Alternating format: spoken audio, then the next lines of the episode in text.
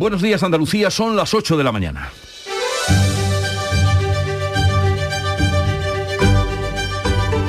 En Canal Sur Radio, La mañana de Andalucía con Jesús Vigorra.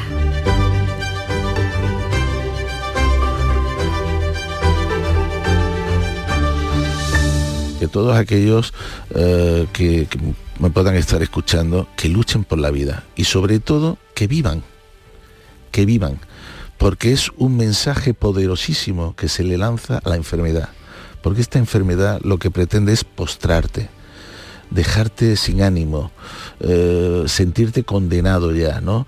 Eso es lo que quiere esta enfermedad y nosotros lo que tenemos que hacer es darle la vuelta a eso. No, no vas a conseguir postrarme. Por supuesto, dentro de las limitaciones que me pueda provocar la enfermedad, pero yo voy a seguir viviendo, voy a seguir luchando. Así que yo creo que lo mejor que le puedo decir, vivan, no se dejen, no se dejen vencer, ¿no? Vivan, vivamos, son palabras de Javier Imbroda hace poco más de dos años en una mañana que nos visitaba en este programa.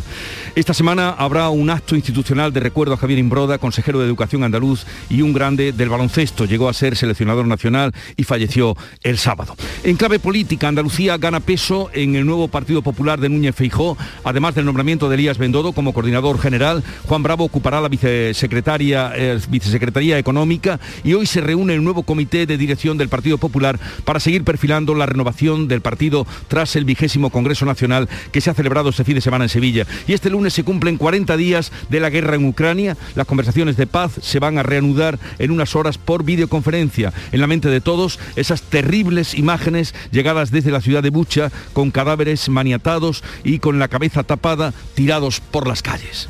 La mañana de Andalucía. Social Energy. La revolución solar ha llegado a Andalucía para ofrecerte la información del tiempo. Hoy esperamos cielos cubiertos en Andalucía con precipitaciones con lluvias que podrían ser localmente fuertes y persistentes en el área del estrecho y el extremo oriental, siendo poco probables en las comarcas centrales del interior. La cota de nieve baja en el interior oriental con espesores de nieve significativos por encima de los 1.200 metros y se espera que sople con fuerza. El viento del este con levante fuerte ya lo está haciendo con rachas muy fuertes en el litoral mediterráneo y también en el área del estrecho. Suben las temperaturas mínimas salvo en el litoral mediterráneo, donde se mantienen y bajan las eh, máximas en casi toda Andalucía. Suben en las zonas centrales de la comunidad. En abril, Sol 1000. Con Social Energy, atrapa el sol y di no a la subida de la luz. Ahorra hasta un 70% en tu factura y sé un revolucionario solar aprovechando las subvenciones de Andalucía. Pide cita al 955 44 11 11 o socialenergy.es. Solo primeras marcas y hasta 25 años de garantía. La revolución solar es Social Energy.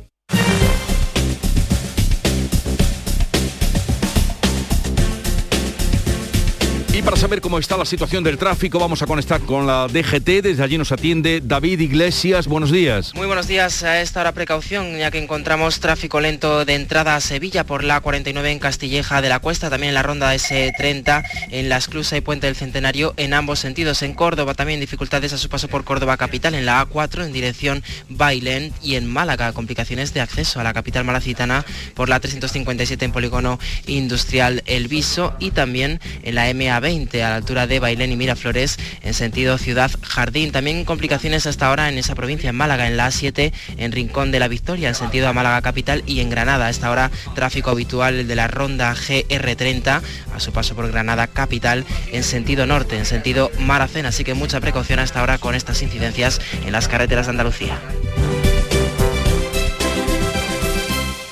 17 millones de. 17 millones de euros. Tu hija acaba de ponerle agüita al perro en un plato de tu vajilla del ajuar de boda. Pero piensa en 17 millones de euros. Ya puedes comprar tu cupón del Extra Día de la Madre de la ONCE. El 1 de mayo, 17 millones de euros. Extra Día de la Madre de la ONCE. Compensa y mucho. A todos los que jugáis a la ONCE, bien jugado. Juega responsablemente y solo si eres mayor de edad. La mañana de Andalucía con Jesús Vigorra. Noticias. La Junta decreta tres días de luto oficial en Andalucía por la muerte del consejero de Educación y Deportes Javier Imbroda. Carmen Rodríguez Garzón. Imbroda, de 61 años, no pudo superar el cáncer contra el que venía luchando desde hace seis años. El mundo de la política y del deporte ha mostrado sus condolencias por el fallecimiento del consejero. Tenemos el corazón roto, decía el presidente de la Junta, Juanma Moreno, que acudía este domingo al funeral que se oficiaba en el Parque Cementerio de Málaga. Javier, eh, como digo, es una pérdida muy dura en términos personales para mí, porque es un gran descubrimiento y un buen amigo. Y es una pérdida durísima también para el gobierno porque es un consejero de los fuertes, de que lleva un área muy importante y que lo estaba haciendo francamente bien. ¿no? Por tanto, como digo, un día para mí triste y complejo. ¿no? Día triste también para el vicepresidente de la Junta, Juan Marín, líder de Ciudadanos en Andalucía, todo su equipo, también de la Consejería de Educación y Deporte, muy afectado, acompañaba a la familia del consejero en el funeral celebrado en Málaga. La viceconsejera María del Carmen Castillo hablaba del profundo dolor que sienten, pero también destacaba la suerte que ha supuesto para todos haber trabajado con él, con Imbroda, del que subraya que enfocaba la política de una manera distinta. En estos momentos estamos en situación de profundo dolor, pero también contentos porque ha sido un lujo compartir este tiempo con él. Y yo creo que hablo en nombre de todos los miembros de la consejería y nos queremos transmitir un homenaje porque creemos que se lo merece. Creo que ha sido un lujo para el gobierno de Andalucía y un lujo para nosotros. El rey Felipe VI ha enviado un telegrama de condolencias al gobierno andaluz y también al presidente del gobierno Pedro Sánchez, la líder de Ciudadanos de su partido Inés Arrimadas o el nuevo presidente del PP Alberto Núñez Fijón mostraban su pesar por la muerte de Imbroda, que llegó a la política después de una larga trayectoria como entrenador de baloncesto durante 17 años, llegando a ser seleccionador nacional. A primeros de año recibía la estrella al mérito deportivo en su Málaga de adopción, que luce para siempre junto al Martín Carpena. Son los valores que el deporte te enseña. Valores que al final terminan acompañándote a lo largo de tu vida. Todos esos valores, para mí personalmente, me han acompañado siempre. También Melilla, donde nació, ha decretado un día de luto por la muerte de Javier Imbroda.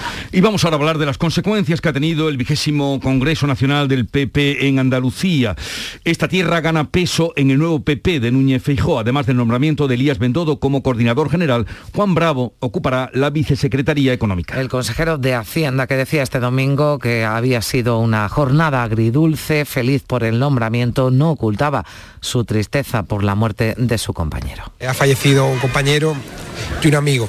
Entonces me embarga más tristeza que alegría, no le voy a engañar. Creo que es un reconocimiento, el nombramiento al trabajo que se hace desde Andalucía, un reconocimiento al presidente, a Juanma Moreno, al resto de consejeros y por lo tanto solamente podemos estar pues eso, muy ilusionados y muy agradecidos.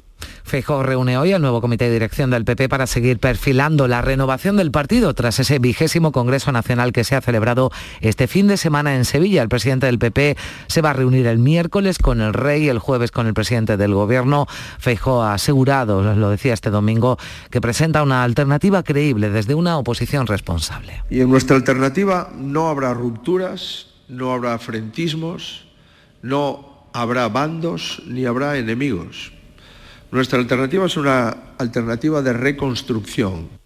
El PSOE asegura que el nuevo PP de Núñez Feijóo no transmite confianza. Invitaba a Felipe Sicilia, el portavoz socialista, el nuevo líder de los populares, a que aclare si va a aceptar acuerdos y pactos con Vox. El nuevo PP de Feijóo transmite de todo menos confianza. Una supuesta nueva etapa que de nueva no tiene nada, porque permítanme, permítanme que les diga que el líder no es nuevo, y que tampoco son nuevos los equipos y mucho menos las maneras.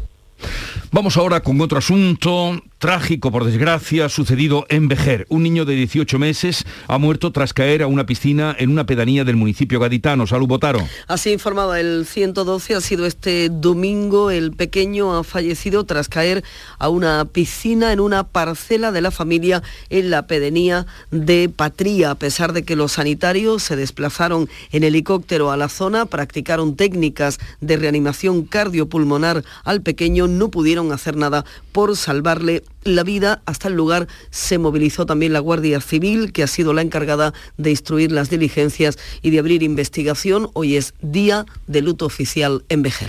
Pues vamos a saludar a su alcalde, Manuel Flor, alcalde de Vejer. Buenos días.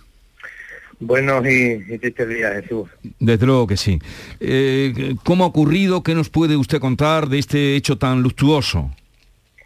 Bueno, pues la verdad que es una desgracia, ¿no? Una desgracia porque un bebé de 18 meses, donde prácticamente está en sus comienzos de para andar, ¿no? Y, que en un despiste, pues el padre cuando fue al taller para coger eh, unas cosas que necesitaba, a la vuelta pues se encontró el bebé flotando, ¿no? Y, la verdad que, bueno, eh, hicieron todo lo posible, tanto la policía local, Guardia Civil y los equipos sanitarios, pero no, no pudo ser, el bebé falleció y bueno, eh, la verdad que es un día muy triste, es una familia conocida, donde sus abuelos pues eh, ha sido uno profesor de aquí de nuestro municipio y la abuela pues la técnico de cultura eh, en el ayuntamiento de Vejer y la verdad que un día un día bastante triste. ¿Y se encontraba solo el padre con el niño en ese momento? No, estaban en la casa, ¿no? Estaba su madre con sus dos hermanitas y, bueno, la verdad que no sabemos, ¿no? Cómo, cómo pudo suceder, pero desgraciadamente pues eh, eh, el bebé pues falleció no después de, de, intentar los equipos sanitarios pero eh, no sé no no se no se explica cómo, cómo, cómo puede suceder una, una desgracia así de esta manera sí, alcalde, buenos días. Nos decía usted que los abuelos son conocidos en el municipio, pero esta familia reside, reside allí, en Vejer, en esta pedanía, ¿no?, de Patria. En la pedanía de, la, de Patria, sí. Son residentes de esa zona hace ya bastantes años y, y bueno, es una pareja joven donde ella no supera los 40 años, la madre, y el padre pues prácticamente igual, ¿no? De edad, pero ah, lleva, son muchos años los que llevan viviendo juntos, tienen tres, tenían tres niños, eh, eh, y la verdad que son, son conocidos tanto en la pedanía de Patria por su forma de ser y, su amabilidad, como aquí en Vejer por sus abuelos. Mm. Se hizo todo lo posible, alcalde, porque hasta un helicóptero no se desplazó hasta, hasta el lugar para, con los servicios sanitarios para intentar reanimar ¿no? al pequeño, aunque no fue posible. Así es, eh, llegó la policía local, fue la primera, los primeros en llegar, donde estuvieron reanimando al, bebé, eh, el padre también estuvo intentando reanimar antes de llegar la policía local, luego se desplazaron pues dos equipos sanitarios y un tercero que el helicóptero, ¿no? Con eh, la necesidad de, esa urgencia, pero desgraciadamente pues pues no pudo ser. Eh, los equipos sanitarios estaban eh, tremendamente derrumbados, ¿no? Después de haberlo intentado hasta el último momento, pero desgraciadamente no, no pudo ser. Pues lo sentimos mucho, alcalde de Vejer, Manuel Flor, día de luto en Vejer, una triste y desgraciada noticia como usted comenzaba diciéndonos. Un saludo y mm, que vaya todo bien, alcalde. Muchas gracias. Adiós. Un niño, por otra parte, de 11 años, ha sido asesinado por su padre en Sueca, en Valencia, en un nuevo caso de violencia vicaria. Sí, estaba separado el hombre que ha sido detenido de la madre del niño, lo había acusado de malos tratos y por tanto este hombre contaba con una orden de alejamiento, pero se mantenía ese derecho de ver a su hijo. Fue la madre la que alertó al 112, salía a recoger al pequeño a la casa del padre. Este no le abrió la puerta cuando llegaron los agentes de la Guardia Civil, comprobaron que el niño había sido brutalmente apuñalado. Se investiga por qué, pese a esa orden de alejamiento se mantenía el régimen de visitas. El alcalde de Sueca, Dimas Vázquez, asegura que el municipio está consternado por el crimen. Es un claro caso, decía, de violencia vicaria. La violencia de género es muy condenable, es muy cruel, però si això és una violència anomenada de vicaria, pense que encara té un escaló de més crueltat, no? Pues un escalón de más crueldad, decía el alcalde de Sueca. La ministra de Igualdad ha recordado que al más mínimo indicio de violencia debe suspenderse el régimen de visitas, como así lo establece la ley de infancia, pero en este caso el hombre había sido condenado, pero las visitas no se habían suspendido. Por ello, Irene Montero habla de responsabilidad institucional de la que habrá ahora que hacerse cargo. En Almería, la Guardia Civil busca nuevas víctimas de un ciberacosador de menores que ya ha sido detenido. Utilizaba las redes sociales para enviar y solicitar archivos de contenido sexual a las víctimas. Cuéntanos, María Jesús Recio. Contactó con 23 chicas de Almería que tienen entre 10 y 15 años a través de las redes sociales. Se hacía su amigo y les proponía después realizar prácticas sexuales online. Pero esa actitud amistosa cambió tras recibir las primeras imágenes. Llegaron las amenazas. Así consiguió que los contactos se produjeran de forma continuada y con una actitud obsesiva hacia las víctimas, según informa desde la Guardia Civil su portavoz Raúl Aguilera. Tras la obtención de unas primeras imágenes, amenaza con publicarlas o incluso enviárselas a sus padres para así obtener nuevas imágenes de sus partes íntimas y con actitud sexual.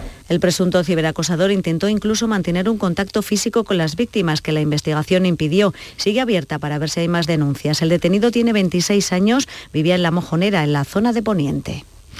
Y el Instituto Andaluz de la Mujer denunciará hoy lunes el anuncio de un club de alterne de Jaén que ofrece una gratificación económica a la trabajadora del local que más relaciones sexuales tenga durante este mes. Alfonso Miranda. El Instituto Andaluz de la Mujer ya ha tomado cartas en el asunto. Se ha hecho con este anuncio que va a presentar lo mismo ante el Observatorio Andaluz de la Publicidad Sexista de Andalucía. Pedirá, como dice María José de la Torre, la coordinadora del Instituto Andaluz de la Mujer en Jaén, que como mínimo se retire. Creemos que harán ya todos los trámites para retirar de ese anuncio y obviamente si hay que llegar a más, pues por supuesto estaremos ahí. Esto debería ser delito y penado, porque el, el, anuncio es vergonzoso. El anuncio se publicaba en redes sociales el 29 de marzo y decían literalmente, los cabales premiará a la chica que más hombres se tire durante el mes que viene con mil euros de gratificación. Bueno, pues una obscenidad, se mire por donde se mire, una agresión y una vergüenza. Por primera vez en la historia, Granada y Málaga estarán conectadas directamente por tren de alta velocidad. El primero de estos trenes, Aván, ha salido a las 7.40 un poquito después y allí está Encarna Maldonado. Buenos días, Encarna.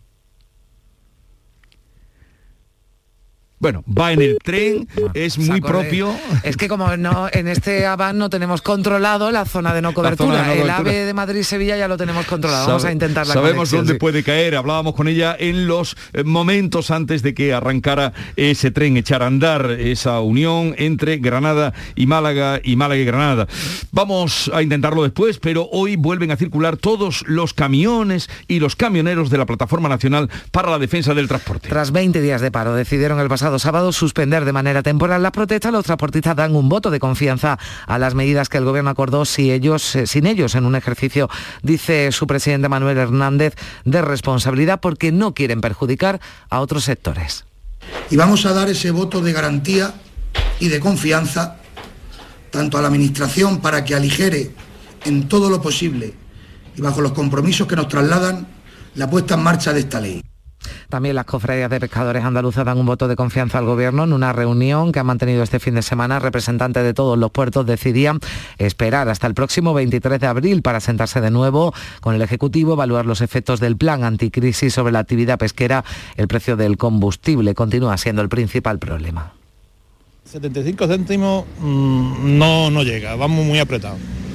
Como no sea 60 céntimos para abajo, no somos capaces de, de aguantar la situación. Que le pongan un precio fijo a, a los barcos, que le pongan un precio que sea soportable, eh, sostenible. Yo me dedico a la coquina, a las islas, y los precios son los mismos, de hace un montón de años.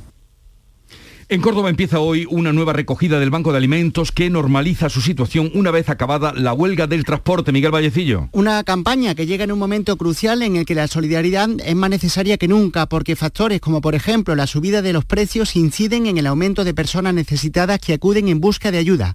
Preside el Banco de Alimentos de Córdoba Carlos Eslava la primavera empezamos a alternar una, alternar unas una, una entidades y otras y vamos cubriendo antes de que llegue el lío de la feria de mayo y todo esto, que en mayo ya en Córdoba ya no se puede hacer recogida porque es una locura, no se dispone ya de personas que puedan atender eso. Esta campaña se va a hacer en los supermercados locales Piedra. También las gasolineras recuperan la normalidad tras un fin de semana con algunas incidencias en las estaciones de servicio. Ha habido mayor afluencia de clientes en busca de ese descuento de al menos 20 céntimos por litro de carburante, también por los problemas informáticos para adaptar los tickets a las rebajas se producían esas eh, incidencias, pero se estima que en los primeros días han aumentado las ventas de combustible en Andalucía en un 50%. Hay 1.200 estaciones de servicio en nuestra comunidad, unas 300 se calcula que, se, que registraron problemas con las aplicaciones informáticas y esto obligó a muchas de ellas incluso a cerrar los establecimientos ante el temor de no cobrar de Hacienda el adelanto de las rebajas. Ahora la patronal teme que las pequeñas estaciones se vean afectadas por la medida, como cuenta el presidente de la Federación Andaluza de Estaciones de Servicio, Antonio Felices. Está repercutiendo al cliente, en el cliente pues llega a repostar, llega a pagar, no puede, porque tiene que pagar en efectivo metálico, eh, no puede pagar con tarjeta porque el sistema informático falla, no da el ticket en la forma que el Real Decreto establece. Y ante eso, pues obviamente estaciones que están cerrando porque no pueden atender correctamente a los clientes y entienden que puede haber algún tipo de sanción y entonces para hacerlo mal pues no lo hacen. Una situación ante la que el gobierno ha pedido tranquilidad a los empresarios del sector, dice que el cobro de la medida ya se está produciendo, lo dice el Ministerio de Hacienda. Pues en Huelva, Tarsis se queda sin gasolina o sin gasolinera. Es la primera estación de servicio en la provincia onubense que ha tenido que bajar la persiana por no tener capacidad financiera para poder adelantar la rebaja en los precios del combustible. Sebastián Forero. Hola Jesús, buenos días. Es una de las 200 que según la patronal han tomado la decisión en toda España precisamente por no tener esa capacidad financiera para poder adelantar la bonificación. Como saben los oyentes de Canal Sur Radio, las estaciones de servicio hacen la devolución de las cantidades y posteriormente las abona el Estado. Los problemas de liquidez están provocando retrasos en el cobro. Según el anuncio del Gobierno Central, pues hoy se deben comenzar a, producir esos pagos. Además, en los municipios eh, cercanos a la frontera con Portugal, está la, la casuística exclusiva de Huelva, como en Ayamonte o en Rosal de la Frontera, se añade la presencia de conductores portugueses, con lo cual la facturación está siendo mucho más alta. Advierten que se están quedando sin combustible por la alta demanda. Y otro problema a raíz de la rebaja en las eh, gasolinas, la Confederación Nacional de Autoescuelas ve insuficiente la bonificación de 20 céntimos por litro de combustible aprobada por el Consejo de Ministros la semana pasada. Por ello solicita ayudas directas a los centros de formación vial. Vamos a saludar a Rafael Cruz, que es vicepresidente de la Unión Federal de Autoescuelas Andaluzas, la UFA, y presidente de la Asociación Provincial de Autoescuelas de Córdoba. Rafael Cruz, buenos días. Buenos días. Qué manera de querer acelerar en la mañana, que nos queda mucho todavía. Oiga, eh, ¿qué les pasa a ustedes en relación a, su trabajo y a la subida de la gasolina? Bueno, pues el lugar, el primer lugar es que no hemos visto el sector de la autoescuela fuera totalmente de toda negociación con el, como ha pasado con el sector del transporte, el sector del taxi, ¿vale? Al no pertenecer a transporte, nosotros no estamos, pertenecemos en realidad interior, no pertenecemos a transporte, pues todas estas negociaciones que hemos visto, que, transporte, Hacienda ha tenido con el sector del transporte, nosotros lo hemos visto totalmente fuera, con lo cual nos hemos quedado fuera de toda ayuda directa que pueda haber a nuestro sector. Vamos, somos un sector que, creo que poca diferencia puede tener con, con sectores como el taxi, como el transporte, ¿no? Hmm. Y, y, entonces no podemos, no tenemos ahora mismo esa capacidad de acceder a esa ayuda directa.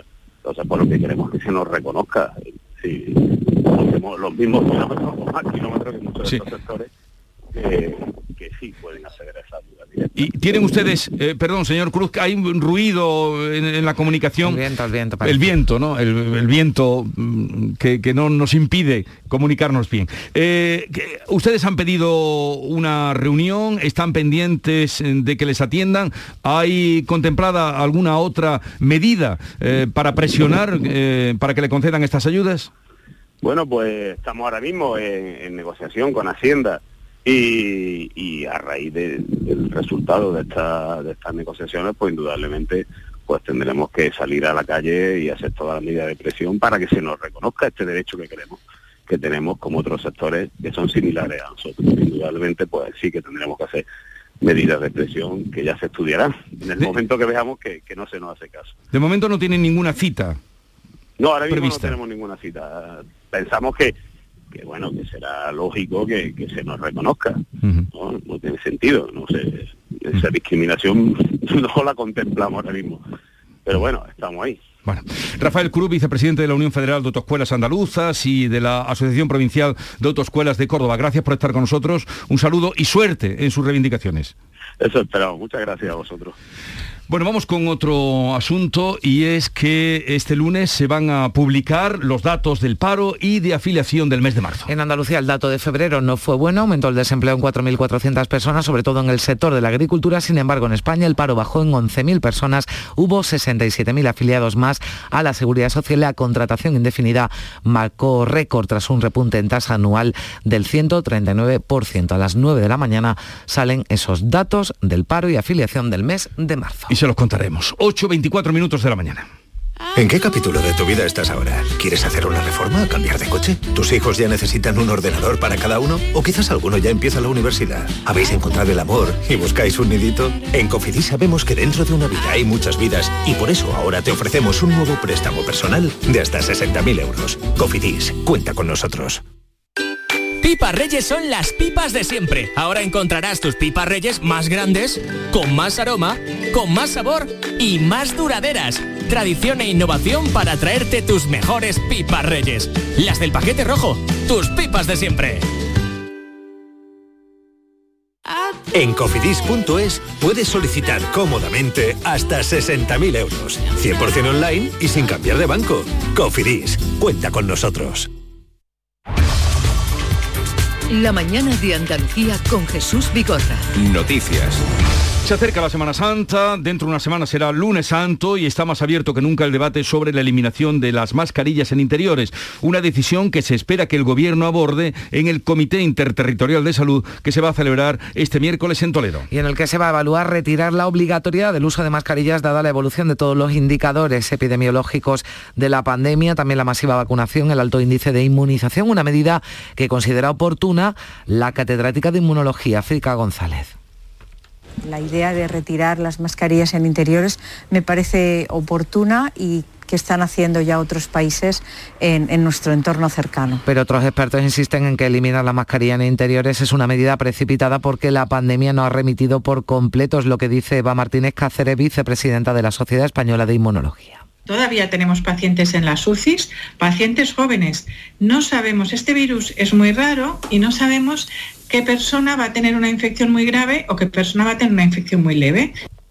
Este martes se van a actualizar los datos de la pandemia. Los últimos son del viernes, cuando la Junta notificaba casi 5.000 nuevos positivos y 38 muertos en una incidencia acumulada de 291 casos por cada 100.000 habitantes. Y les hablamos ahora de la guerra de Ucrania, que cumple 40 días. Las condenas internacionales se suceden por la matanza de Bucha, en las que han fallecido más de 400 civiles. Imágenes brutales con cadáveres de civiles tirados en las calles de esta ciudad que está situada al norte de Kiev. El Kremlin niega que sus soldados hayan matado a población civil alguna dicen que todo es un montaje, pero la Fiscalía ucraniana denuncia crímenes de guerra, abierto una investigación. El presidente Zelensky habla de genocidio, denuncia abiertamente que Putin quiere acabar con todo un pueblo. También el alcalde de la ciudad de Bucha, Anatoly Federuk, publicaba un vídeo en las calles de su ciudad hace unas horas. Antes de ayer conté aquí 21 personas fusiladas. Putin dio luz verde a la cacería. Están destruyendo la nación ucraniana. No tengo otro término para calificar esto aparte de genocidio. Y las conversaciones de paz se van a reanudar en unas horas por videoconferencia. Pedro Sánchez va a recibir además esta tarde en la Moncloa al embajador de Ucrania mientras la Unión Europea prepara más sanciones para Moscú y el Papa no descarta viajar a Ucrania. El presidente ucraniano ha invitado al pontífice. Yo soy dispuesto a hacer todo lo que se pueda hacer. Yo estoy dispuesto a hacer todo lo que se pueda, estoy disponible. No existe el no, pero no sé si podrá hacerse o si es conveniente hacerlo. Está todo en el aire. Es en el área todo esto, ¿no? Bueno, pues ya veremos qué pasa. El primer ministro ultranacionalista húngaro, Víctor Orbán, ha ganado por cuarta vez consecutiva las elecciones legislativas en su país. Son las quintas de su carrera. El experimento de unir a toda la oposición en un solo bloque como vía para derrotarlo ha fracasado porque la victoria de Orbán ha sido contundente. 135 escaños de 199 y ha celebrado el triunfo ante sus simpatizantes. Una victoria, decía, que se ve desde Bruselas. El mundo entero ha visto esta noche en Budapest que la política demócrata, cristiana, cívica, conservadora y patriótica ha ganado. Estamos diciendo a Europa que esto no es el pasado, es el futuro. Dios nos bendiga. Hungría primero. Aviso importante para todos los contribuyentes. Este miércoles inicia la campaña de la renta y el impuesto de patrimonio que se extenderá hasta el 30 de junio con el nuevo tramo para rentas altas con una de sus grandes novedades. Y en esta campaña están obligados a presentar declaración los contribuyentes con rentas del trabajo superiores a 22.000 euros de un único pagador o 14.000 euros de más de uno, ojo, incluidos quienes hayan cobrado ayudas por encontrarse en ERTE. La campaña comienza el miércoles en Andalucía, lo va a hacer con 12 deducciones que son exclusivamente de aplicación autonómica y que pueden ayudar a reducir la factura fiscal. Por ejemplo, es posible deducirse por inversión en vivienda habitual, por nacimiento o adopción de hijos, por adopción internacional, contribuyentes con discapacidad o la deducción por gastos en defensa jurídica, como explica el secretario general de los técnicos del Ministerio de Hacienda, José María Mollinedo. Aquellos trabajadores que hayan tenido que pleitear con su empresa eh, con ocasión de un contrato de trabajo, por alguna controversia que se haya suscitado, también podrán deducir estas cantidades eh, con los límites que se establecen en la normativa de Andalucía. Y hoy se debate en comisión el dictamen sobre la Fundación Andaluza Fondo de Formación y Empleo, la FAFE. Un documento que considera responsables políticos de las irregularidades cometidas a los expresidentes de la Junta, Manuel Chávez, José Antonio Griñán y Susana Díaz, por acción o por omisión. El documento que se debate dice que los tres expresidentes permitieron los actos de corrupción ocurridos en esta fundación, famosa por esos pagos en prostíbulos con tarjetas de crédito y por contrataciones a dedo sin ningún tipo de control. Pues llegamos así a las ocho y media de la mañana, tiempo ahora para la información local en la mañana de Andalucía. En la mañana de Andalucía de Canal Sur Radio, las noticias de Sevilla. Con Pilar González. Hola, buenos días. Hoy tenemos el cielo cubierto, puede llover de forma débil y ocasional, más probable al sur de la provincia y por la tarde. Viento del este y las temperaturas bajas. La máxima prevista es de 15 grados en Morón, 16 en Sevilla y Lebrija y 18 en Écija. A esta hora tenemos 12 grados en la capital y en la carretera hay 4 kilómetros en la S30, poco antes del desvío de Utrera en sentido Córdoba, por la colisión entre tres coches que están ocupando el carril izquierdo. Además, hay retenciones en la entrada a Sevilla por la A49 de 3 kilómetros y dos por la autovía de Utrera. En el interior de la ciudad, tráfico intenso en la entrada por el Alamillo, patrocinio, Avenida Juan Pablo II, Ronda Tamarguillo, sentido Avenida de la Paz y también tráfico intenso en la Ronda Urbana Norte en ambos sentidos a la altura de San Lázaro.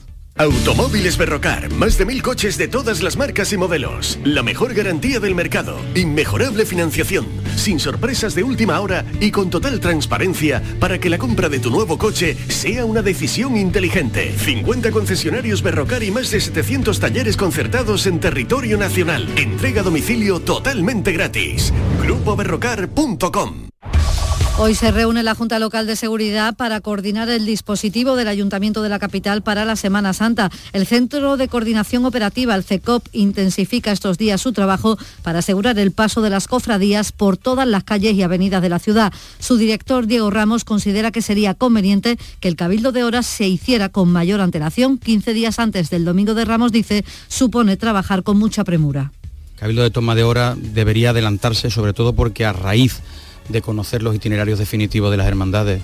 Eh, es cuando el CECOP puede realmente ver dónde están los obstáculos y estamos a muy pocos días de margen para poder corregir todo, desde una poda hasta un cajón de obra, hasta un andamio o cualquier otra cosa. Es aconsejable adelantarlo. El Ayuntamiento de Sevilla adelanta a mañana martes el plan especial de movilidad de la Semana Santa con la peatonalización total de la campana. Se prohíbe el tráfico tanto público como privado hasta el domingo de resurrección. Se amplían horarios de carga y descarga para hostelería y comerciantes y se restringe el acceso y aparcamiento de vehículos y bicicletas en todo el casco histórico. Se espera además una ocupación hotelera similar a la que había antes de la pandemia. El pregón este domingo en el Maestranza, después de dos años, es la señal inequívoca de que este año sí viviremos la Semana Santa. Julio Cuesta pronunció un pregón cargado de fe que comenzó recordando a las víctimas del COVID y de la guerra de Ucrania y recorrió todas las hermandades y barrios de Sevilla para quedarse en el suyo, en el barrio del Arenal y la Hermandad del Baratillo. La devoción de los míos, mi primavera temprana, la plenitud de mi vida y el tesoro de mi infancia mi túnica nazarena de sarga azul todavía, añorando mi inocencia, resumando tu fragancia. Virgen bella de mi barrio, caridad, luz de mañana, hecha de todas las vírgenes que van de vuelta a Triana. El alcalde de Sevilla, Antonio Muñoz, destacaba esto del pregón. La reflexión que ha hecho como sociedad tras una pandemia, tras una situación de guerra, o sea, con la incertidumbre que estamos en este momento inmersos, pues ese llamamiento hacia un nuevo humanismo, hacia aprender de lo que nos está sucediendo, a ese borrón y cuenta nueva como mensaje como filosofía es lo que más me ha gustado del pregón. Esta mañana la consejera de Cultura y Patrimonio Histórico, Patricia del Pozo, presenta la restauración del manto de la Virgen de los Dolores de la Hermandad del Cerro de Sevilla. Iberfurgo. El alquiler de furgonetas con una nueva y variada flota de vehículos industriales en Sevilla les ofrece la información deportiva. Nuria Gaciño, buenos días. Buenos días. La derrota del Sevilla en el Camp Nou por la mínima y la goleada del Betis 4-1 ante Osasuna provoca que la distancia ahora entre ambos sea solo de cuatro puntos.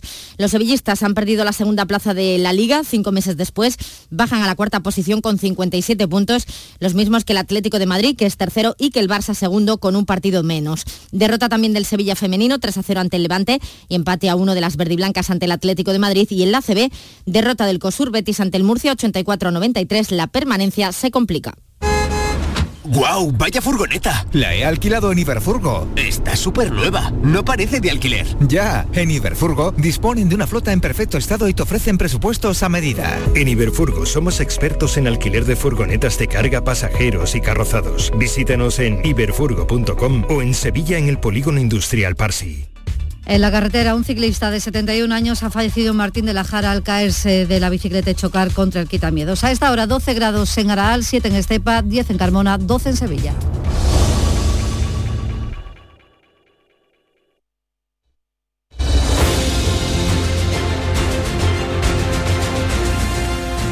...8.35 minutos de la mañana, la mañana de Andalucía, en la que enseguida vamos a entablar conversación con Estela Benot, Antonio Suárez Candilejo y Javier Caraballo.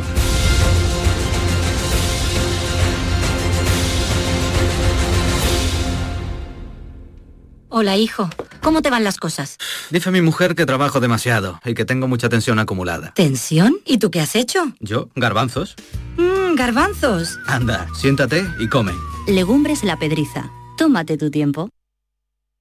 Buenos días. En el sorteo del sueldazo del fin de semana celebrado ayer, el número premiado con 5.000 euros al mes durante 20 años y 300.000 euros al contado ha sido 15.046, 15046, serie 49049. Asimismo, otros cuatro números y series han obtenido cada uno de ellos un sueldazo de 2.000 euros al mes durante 10 años. Puedes consultarlos en juegos11.es. Hoy, como cada día, hay un vendedor muy cerca de ti repartiendo ilusión. Disfruta del día. Y ya sabes, a todos los que jugáis a la 11, bien jugado.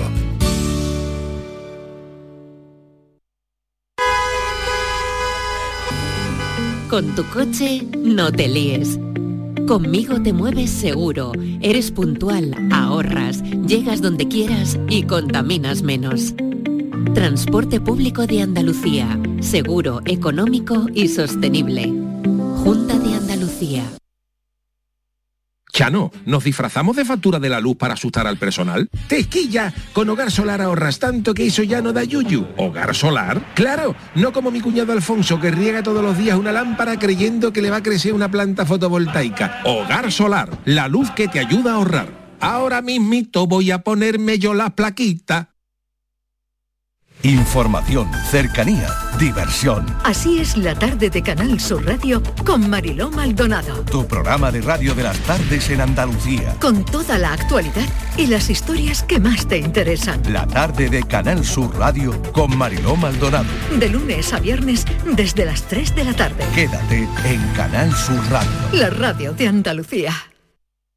Celebra con nosotros el 50 aniversario de Walt Disney World donde la fantasía y tus mundos favoritos brillan como nunca antes. El 50 aniversario de Walt Disney World te está esperando. Ven a celebrarlo. Reserva ahora en Viajes El Corte Inglés. Viaje con vuelo directo desde Madrid, siete noches y cuatro días de entradas a Walt Disney World en Orlando desde 1.617 euros por persona. Consulta condiciones, plazas limitadas.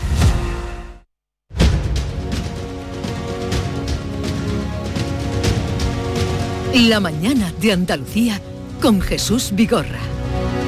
Y con Estela Benón del diario ABC. Buenos días, Estela. ¿Qué tal? Muy buenos días. Que viene de su congreso del PP que tú lo has vivido. Me lo he vivido entero, me ha tocado trabajar. Pero bueno, ha sido interesante. Esas cosas siempre está bien porque se ven muchas cosas y se, en fin, se tiene mucha información para luego poder contarla. Para contarla aquí, por ejemplo. por aparte que la has escrito en tu periódico. Aparte de escribirla se puede contar. aparte sí, que te he leído para que Así nos es, así cuentes. es. También está con nosotros Antonio Suárez Candilejo, director de Huelva Hoy, Teleonuba. Buenos días, Antonio. Buenos días también, estuvimos ahí en el Congreso, y, pero bueno, buenos días por decir algo en este caso, en, en fin, con el horror que estamos eh, Sí. viviendo, la matanza, el genocidio de, de Bucha, en fin, tremendo, y a ver si esta semana que comienza tenemos alguna, son- alguna noticia esperanzadora que nos indique que el, el fin de la guerra está más pronto, más pronto que tarde, llega más pronto que tarde, ojalá. Y Javier Caraballo del Confidencial. Hola Javier, buenos días. Muy buenos días.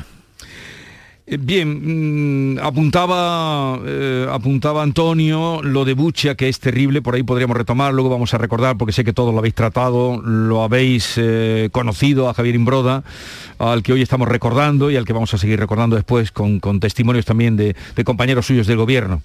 Mm, no sé si queréis comentar algo de, Javier, del temperamento, del carácter vitalista que, que ha tenido hasta el final, el que estuvo trabajando hasta el jueves. Es que se le se pueden contar tantas cosas cuando lo has visto trabajar así eh, día a día, ¿no? Como lo hemos visto como consejero. Yo no lo conocía, vamos, como entrenador de baloncesto, claro que lo conocíamos, ¿no? De verlo en la tele, pero no, no había tenido trato personal con él hasta que no llegó al gobierno. Y la verdad que a mí me ha, me ha llamado la atención algunas cosas, y una de ellas que a mí me parece que es reveladora de su personalidad, es que algunas veces han ido, lo he visto personalmente, fueron a verlo unos sindicalistas que estaban, bueno, pues enfadados con su gestión en la consejería al Parlamento.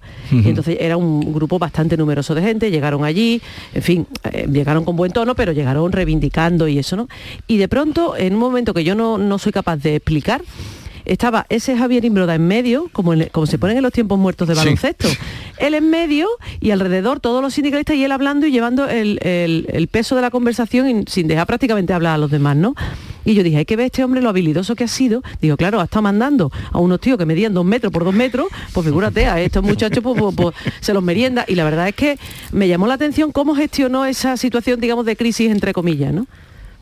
Sí, yo pienso que la palabra grande es la que más están utilizando quienes le conocieron. Eh, eh, un servidor no le conoció más allá de cualquier, de alguna que otra eh, entrevista durante su, estancia en, la Junta de Andalucía, pero me llama la atención eso, que ahora muchos, o sean los que, todos prácticamente, los que pongan de manifiesto ese carácter apacible, cercano, una persona honesta, que dio lo mejor de sí mismo en, la política, que le tocó además estar al frente de la Consejería de Educación en uno de los peores momentos de, de la historia y lo supo, mm. creo que eh, llevar eh, pues con cierta dignidad. Yo creo que deja un gran vacío, como ahora se están encargando de decir, bueno, pues desde el presidente de la Junta de Andalucía hasta el vicepresidente y tal, yo creo que lo vamos a echar de menos y un detalle importante ese que, bueno, pues que hasta el final estuvo ahí dando el do de pecho al pie del tajo, eh, trabajando, como bien decía Jesús, hasta el jueves de la, de la pasada semana. Yo creo que es un político que se le va a echar en falta, no solo por el perfil profesional, eh, que también, sino por, por su valía, por su valía humana, ¿no? Javier, ¿tú lo trataste en algún momento? No, no, en ningún momento. Pero empiezo por lo que decía Cantilejos antes de, Rusia, porque efectivamente las imágenes de, este fin de semana han sido terribles. La semana pasada también hubo una matanza de civiles enorme y curiosamente, y esto simplemente lo digo como eh, para que lo retengamos como elementos de reflexión, eh, la bofetada de, Will Smith eh, a, los Oscars eclipsó toda aquella matanza de 3.000 civiles. ¿no? Esta vez las imágenes han sido muy impactantes. Mañana está Zelensky en España virtualmente porque está en el Congreso de los Diputados y a ver qué dice, porque él va, eh, está triunfando en todos los parlamentos europeos, siempre elige una cita histórica del país eh, para referirse para su discurso a ver qué dice mañana en el Congreso de los Diputados. Al margen de eso, sobre Javier Imbroda, a ver, yo, yo no lo conocí, no, no traté con él.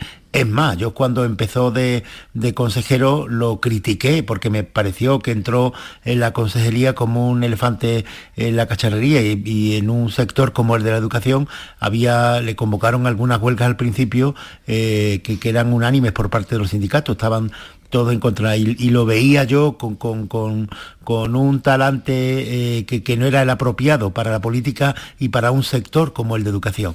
Pero después este hombre se fue eh, adaptando a la política y yo creo que ha terminado eh, siendo un buen consejero de, educación.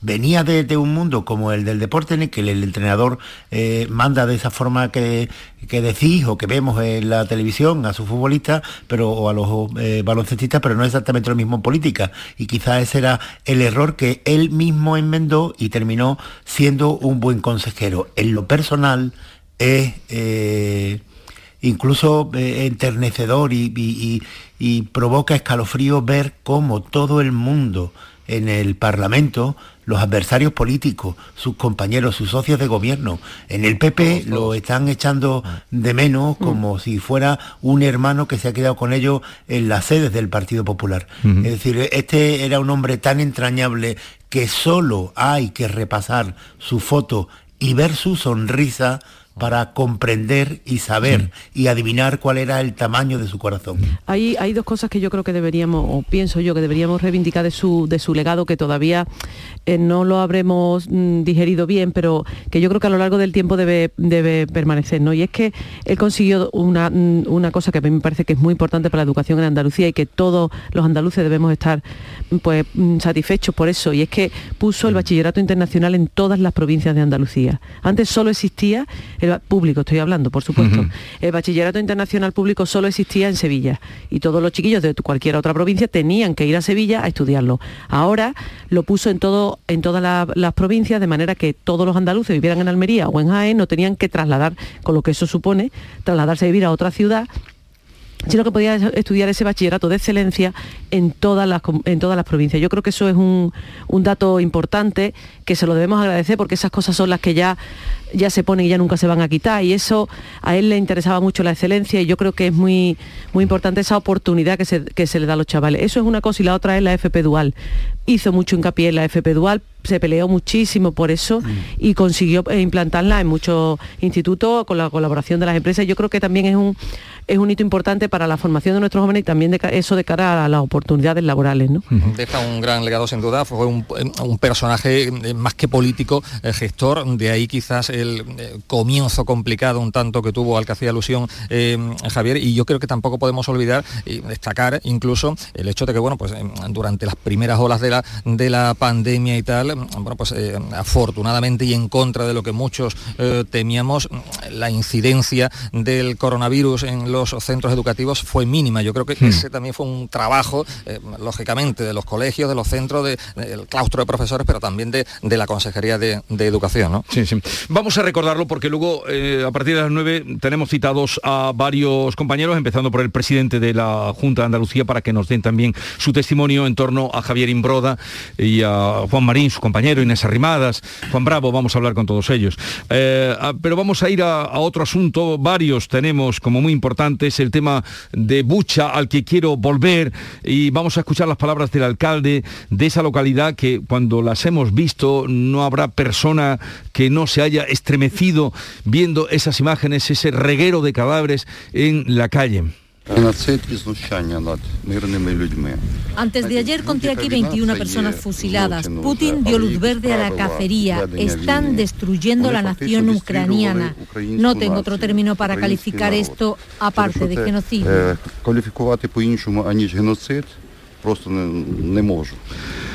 Bueno, eh, era el alcalde de Bucha, tengo el alcalde de Kiev también y paseaba y se preguntaba, ¿estos son eh, soldados? Y señalaba a los cuerpos, eh, algunos estaban maniatados. La, imagen es tan, tan terrible que no, no sé, a mí no me salen las palabras, la verdad es que las hemos visto y nos hemos quedado, pues, no sé, decimos, esto parece como una película, pero de las malas y es una cosa terrorífica, porque efectivamente ahora habrá que demostrarlo con los medios que tenga la Unión Europea, pero está claro, vamos, yo creo que son crímenes de guerra sin ninguna duda, ¿no? Es una auténtica barbaridad. Y un dato que a mí me, ha estremecido especialmente es que los propios vecinos que quedan en esa ciudad han tenido que cavar fosas comunes para enterrar a los cadáveres. O sea, todavía mm, removiendo el, dolor y la tragedia. Ha sido una cosa que no se comprende. Yo creo que eh, este tipo de cosas, por mucho que, que Rusia diga que son un montaje que son mentiras, sí que están llegando al pueblo ruso que está cada vez pues más consternado, ¿no? Cuando más información tiene, más consternados están. Y yo creo que también es la esperanza que tenemos todos, que los propios rusos puedan eh, derrocar a Putin, porque yo no sé si no cómo vamos a salir de esta situación tan terrible. Eh, lo decíamos anteriormente, un auténtico horror. Eh, yo me pregunto si, qué va a pasar, qué va a pasar con este abominable eh, personaje, con Putin, una vez que acabe la guerra, que esperemos que acabe algún día. ¿no? a Putin se le puede condenar, evidentemente, por, por crímenes de guerra. Es complicado, lo hemos comentado aquí en alguna ocasión, pero muchos expertos coinciden en que no, en que no es imposible. ¿no? Antes decía Javier el hecho de que bueno, pues la anécdota de Will Smith en la entrega de, de los premios de los Oscars, bueno, pues eclipsó un poco eh, otra matanza eh, similar que se, eh, que se cometía. Me gustaría pensar que no, estamos que no estamos comenzando a normalizar lo que está pasando en Ucrania, que sí, que nos rasgamos las vestiduras y, tal, pero no sé, me gustaría pensar, ya digo, que no estamos normalizando y que, y que se puede hacer algo, que se podrá hacer algo. Yo no sé si con este eh, tipejo, con este personaje tan abominable, eh, se puede pactar, se puede hacer algo. No sé, me gustaría pensar que habrá algún tribunal penal internacional que lo pueda... para, para ponerlo ante un tribunal hay que capturarlo antes. Lo, decía anteriormente que ciertamente hoy por hoy es bastante complicado, ¿no? Pero bueno, me gustaría pensar que no, que no es imposible, ¿no? No, no sabemos, no sabemos siquiera si eso será aconsejable, poner a Putin ante un tribunal, el Tribunal Penal eh, eh, Internacional, si eso será aconsejable en, la salida de esta, porque no sabemos cuál va a ser la salida de, todo esto. Eh, y, en fin, pensar que esto se resuelve de esa forma, no, no. Lo, más frustrante de, de estos, estas últimas imágenes al margen del dolor inmenso que producen las fotos que vemos de, las mujeres que, que hay una foto en especial de, una mujer que intenta oír y, se cae al suelo abatida con el manojo de llave en las manos. Y claro, es, que esa foto lo, dice absolutamente todo. pueblo. al margen del dolor por, por, por, esas muertes, lo más frustrante es que en los últimos días, en los últimos siete u ocho días, todas las noticias que teníamos desde la guerra de Rusia, la invasión de Rusia en Ucrania, es que eh, había empezado el repliegue de alguna fuerza rusa en el norte y las informaciones que teníamos era que, que, Putin estaba empezando a reconocer que, eh, había tenido graves errores de planificación en la guerra, entre ellos que no había contemplado la resistencia de Ucrania. Pero claro, eh, después de, todo esto vemos que las informaciones no son tan lineales. un, momentito, un momentito, Antonio, Antonio, Javier, un momentito, porque voy a saludar que había quedado emplazado, yo os había dicho, con Teófila Martínez, es alcaldesa de Cádiz y presidenta del vigésimo Congreso Nacional del Partido Popular que se ha celebrado este fin de semana. Teófila Martínez, buenos días. Hola, muy buenos días. Gracias por atendernos y desde su puesto como presidenta de este Congreso, eh, ¿cómo lo ha visto? Mm, ¿Qué lectura hace de este Congreso de su partido? Bueno, pues eh, mi lectura es que todos los compromisarios estábamos muy atentos a lo que se decía en, la tribuna, porque todos esperábamos, como así ha sucedido, salir de allí con nuevas energías, eh, conocer mm, eh, mejor y de una forma global la situación que nos describían los distintos presidentes del Partido Popular de las distintas comunidades autónomas, escuchar a los dos vicepresidentes del Gobierno, tanto Aznar como Rejoy, como a Casado, presidente del Partido Popular, hasta, eh, hasta, hasta antes de ayer. Y la verdad es que lo que noté de una manera que me llamó muchísimo la atención, porque en los congresos hay mucho movimiento de pasillos, pero en este congreso estábamos todos atentísimos estaba siempre el hemiciclo todo eh, lleno, el auditorio todo lleno de, los compromisarios escuchando atentamente, porque todos sabíamos lo importante eh, de lo que para nosotros y para España iba a salir de, este Congreso. Y además eh, hemos empatado los andaluces con los gallegos, ¿no? Bueno, sí, bueno, no, no es que hemos empatado. Yo creo que el presidente eh, Feijó eh, eh, lo que ha tratado de hacer y yo creo que lo ha conseguido y eso se va a ir viendo, por mucho que digamos ahora mm, cada uno de nosotros, según la opinión que tengamos de tanto los militantes, tanto los ah, afiliados como los simpatizantes, los votantes de lo que en ese congreso pasó, como los medios de comunicación, yo creo que lo más importante es lo que se va a ver de ahora en adelante. Yo creo que el equipo que ha formado eh, Núñez Fijó eh, para mí es un equipo equilibrado entre hombres y mujeres, distintas edades, distintos territorios, experiencias muy importantes de, muchos de los componentes de ese comité ejecutivo y de junta de directiva y también del comité de dirección, porque son experiencias de gobierno y también importantes experiencias de gestión y de, de oposición, porque gestionar la oposición también es complicado. Pues eh, ya veremos qué pasa. Bueno, Di- di- 11, diga. 11, 11 miembros, 11 miembros Sí, de, el- el poder de, este, de este comité ejecutivo de, de Andalucía es muy importante. ¿no? Yo además creo que en, eh, en- el partido tiene muy claro que, que mm, tanto desde el Partido Popular como desde la propia sociedad andaluza, eh, como estamos viendo que ya las cosas están cambiando, que se están tratando de, transformar las estructuras sociales y económicas de Andalucía después de 36 años de gobierno, 37 socialista, yo creo que eh, eh, todos somos conscientes, y Núñez Feijóo también, que una parte muy importante de conseguir el equilibrio territorial, económico y social de España y la convergencia entre las distintas comunidades autónomas está en Andalucía. Si a Andalucía le va bien, al resto, a España en su conjunto le va a ir bien y se van a terminar de una vez por todas esas diferencias de renta, esas diferencias de consideración por parte de la sociedad andaluza del papel y española del papel de Andalucía en España y en Europa. Pues Teófila Martínez, presidenta del vigésimo Congreso Nacional del Partido Popular, gracias por estar con nosotros. Un saludo y- Muchísimas y, gracias buenos días. trasladarle a todos los andaluces que, te- que el Partido Popular tiene un gran presidente, Núñez Feijóo, un gran presidente de la Comunidad Autónoma, Juanma Moreno, y que confíen porque con mucho trabajo vamos a salir adelante. Un saludo y buenos días, eh, Teófila Muy Martínez. buenos días Gracias. y muchísimas gracias. Adiós, Muchas buenos gracias. días. En un, en un momento vamos a tener la posibilidad también de saludar al presidente de la Junta de Andalucía, Juanma Moreno, eh, sobre todo en relación eh, con esa muerte de un consejero importante de su gobierno, como es Javier Imbroda, consejero de Educación y Deportes. Eh, lo haremos también con Juan Bravo, lo haremos también con Inés Arrimadas, eh, con Juan Marín, eh, vicepresidente mm, del gobierno.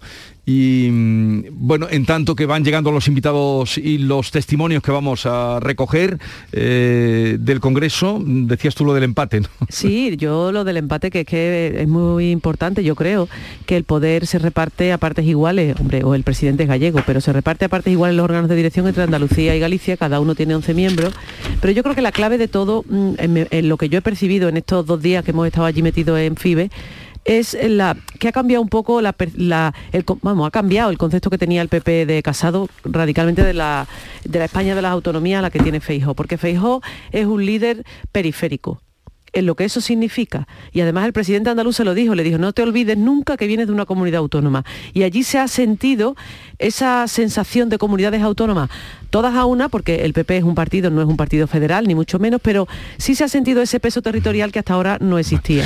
Bueno, vamos a saludar al presidente de la Junta de Andalucía, eh, Juanma Moreno. Buenos días, presidente.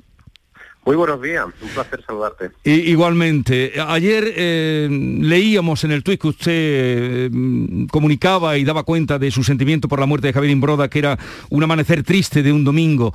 Me gustaría, presidente, que nos dijera eh, cuál ha encontrado la, que ha sido la aportación de Javier Imbroda a su gobierno, a su equipo de gobierno. Bueno, Javier ha aportado muchísimo, ¿no? Ha aportado la serenidad que que él transmitía, ha aportado equilibrio, ha aportado una enorme experiencia en la gestión de equipo, en la gestión de crisis, eh, como consecuencia, evidentemente, de su larga trayectoria deportiva como entrenador y además como entrenador de éxito Real Madrid, con la selección.